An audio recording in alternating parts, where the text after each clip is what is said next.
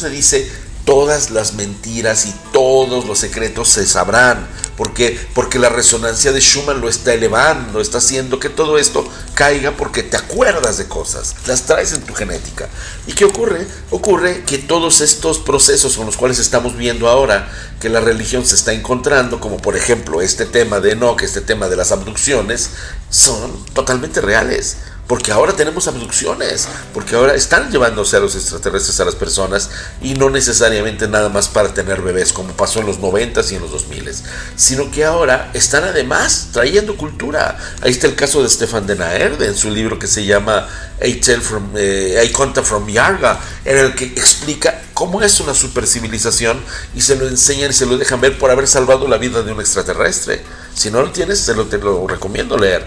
¿Cómo se llama el libro para En español se llama Encontré a los extraterrestres. El autor se llama Stefan de Naerde, así escribe, de Naerde. Eh, en inglés se llama A Contact from Planet Iarga. Y es muy, muy bueno. Es, es un planeta de seres como simiescos que todo el día se la pasan acariciándose, manoseándose, como si estuvieran en orgías. Pero ellos dicen, ¿por qué vamos a dejar de hacer esto? Si es la forma que tenemos de amarnos. No significa que están teniendo sexo todo el tiempo, significa que se están tocando y todo esto. La, otra vez vi la película que nos recomendaste en, la temporada anterior, donde era un planeta utópico. ¿Cómo se llama un planeta utópico? Ah, sí, Flatland.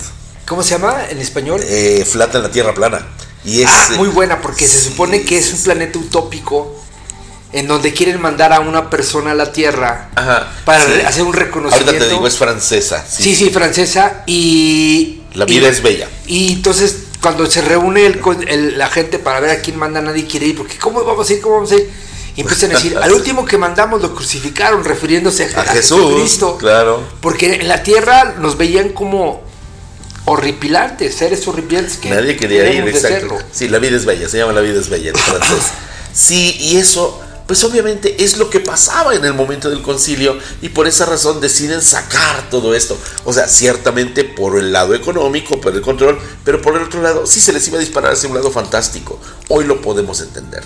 Pero sí, son historias reales, son historias que tienen un sustento muy poderoso, pero sobre todo, querido Goyo, aquí entran estos seres que vienen del cielo a la tierra y que están en el mundo pero no son del mundo. Los que ya te he dicho que estos hermanos del cielo llaman Incanai, los ángeles descendidos, nunca caídos, ángeles descendidos. Son los, esos ángeles son los mismos en los que se habla en, el libro de Enoch. Sí.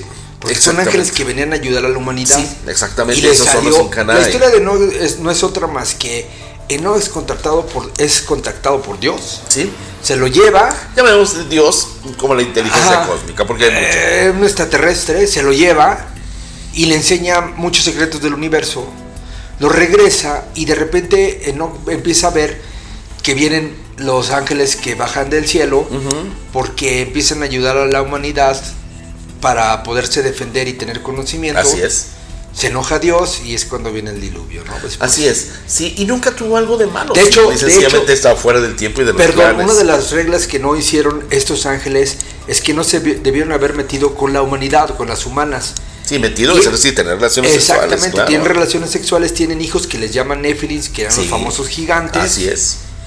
Y al final de cuentas, esta historia no fue bien recibida en el concilio de Nicea eh, y, pero la única Biblia que sí lo aceptó este libro es la Biblia de Etiopía, los Exactamente, los etíopes. Que dicen que ahí está el arca de la alianza escondida. Además, y que pues tiene mucho que ver porque son la civilización oriónida, los que llegaron a África, Etiopía está en África, y allí efectivamente está mucho más de lo que te puedes imaginar, más que los libros de Nahamadí, más que los libros que conocemos del Qumran del Mar Muerto, allí hay tanto y tanto que decir de esto